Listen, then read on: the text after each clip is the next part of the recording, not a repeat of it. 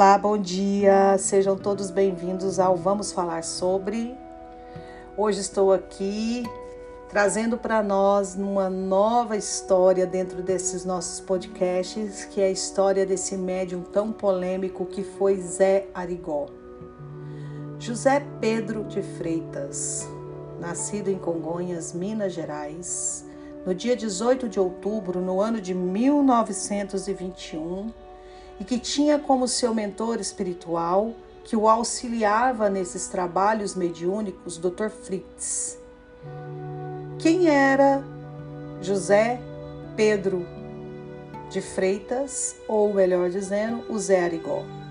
Nasceu uma família de raízes muito simples, numa fazenda uh, que tinha cerca de 6 quilômetros de distância da cidade de Congonhas, que é uma cidade em Minas muito famosa e conhecida pelas artes do mestre Aleijadinho. Era filho do seu Antônio de Freitas e Maria André de Freitas.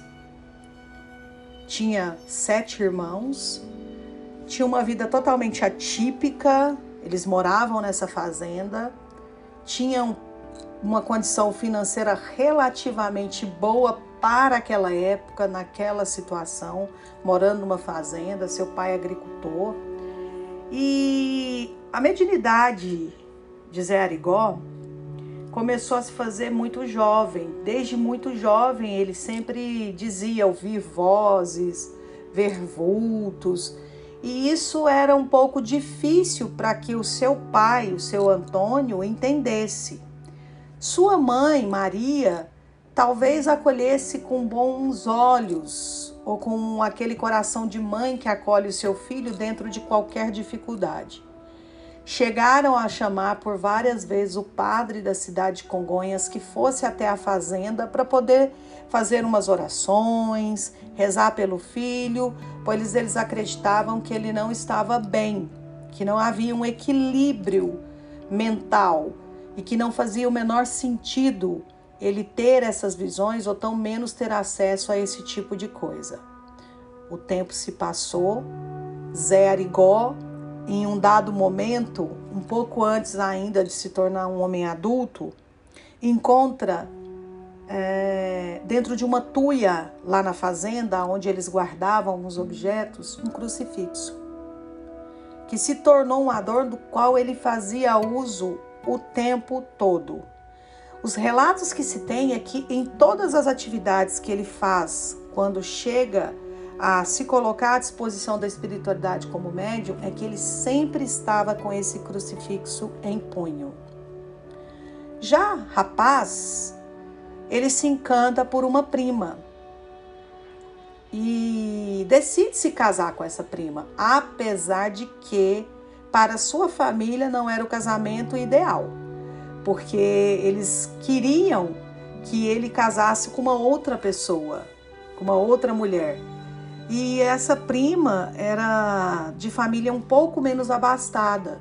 E com isso eles não ficaram tão. Uh, a família de Zé não aceitou tão bem esse casamento. Então, no ano de 1942, aos 25 anos de idade, casou-se com Arlete Soares de Freitas, que era sua prima em quarto grau, e quem chamava de anjo encantado, e cuja união fez com que eles tivessem os seus filhos.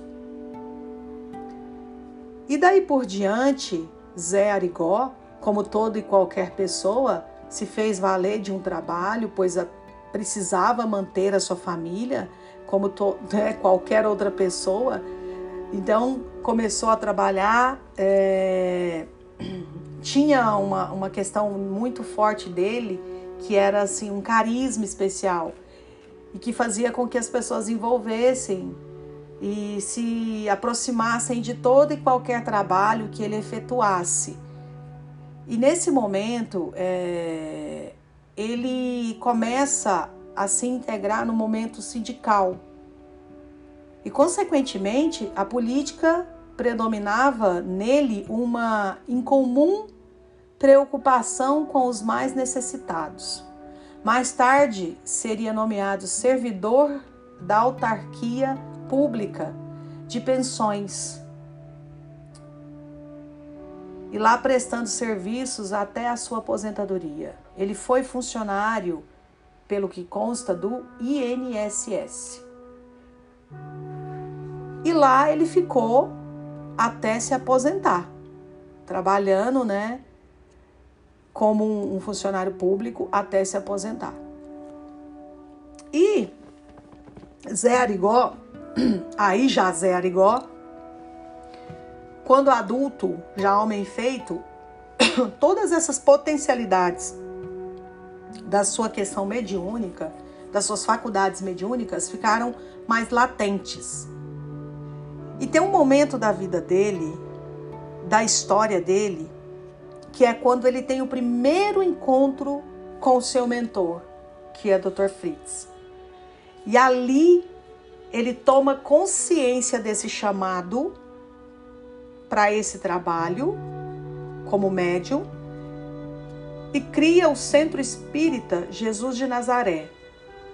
E fazendo com que a cidade típica de Congonhas do campo ganhasse fama nacional e internacional devido às extraordinárias cirurgias que ele praticava ali. E viam pessoas de tudo quanto é lugar do país e do mundo, já até mesmo desenganado pelos médicos.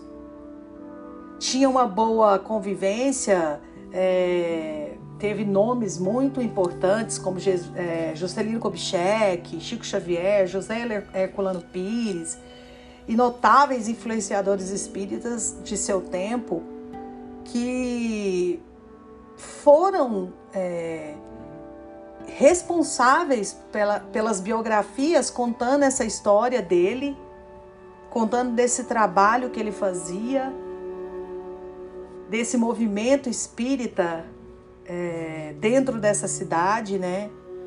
Desse trabalho que era um trabalho gratuito, pois vale se ressaltar aqui que ele não cobrava absolutamente nada.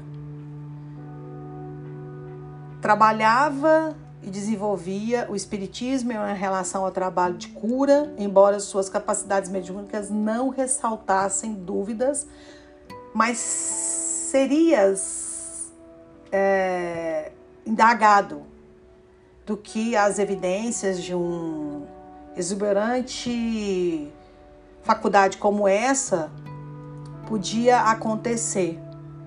Então sofreu algumas perseguições, algumas críticas, mas conseguiu colocar em prática esse trabalho de assistência espiritual. Bem, por hoje nós vamos ficando por aqui. Semana que vem já voltamos para o segundo capítulo e o segundo episódio dessa história. Tem muita coisa para a gente falar sobre Zé Arigó. Tem muitas vertentes dentro dessa história, desse homem que foi realmente muito polêmico dentro do cenário espírita, trazendo essas cirurgias espirituais e curas que foram constatadas e tudo que ele sofreu, como foi após o momento da aceitação, da criação dessa instituição, desse centro espírita Jesus de Nazaré, da cidade de Congonhas, o que ele causou em torno da sociedade dessa cidade, dos médicos, das pessoas que eram incrédulas a esse movimento espírita. Então tem muito conteúdo. Estou muito feliz de estar aqui falando de Zé Arigó e espero que vocês estejam gostando. Um excelente final de semana a todos. Que a semana que se inicia logo mais seja uma semana repleta de amor, de paz e de muita harmonia. Muito obrigada, espero por vocês e até a próxima.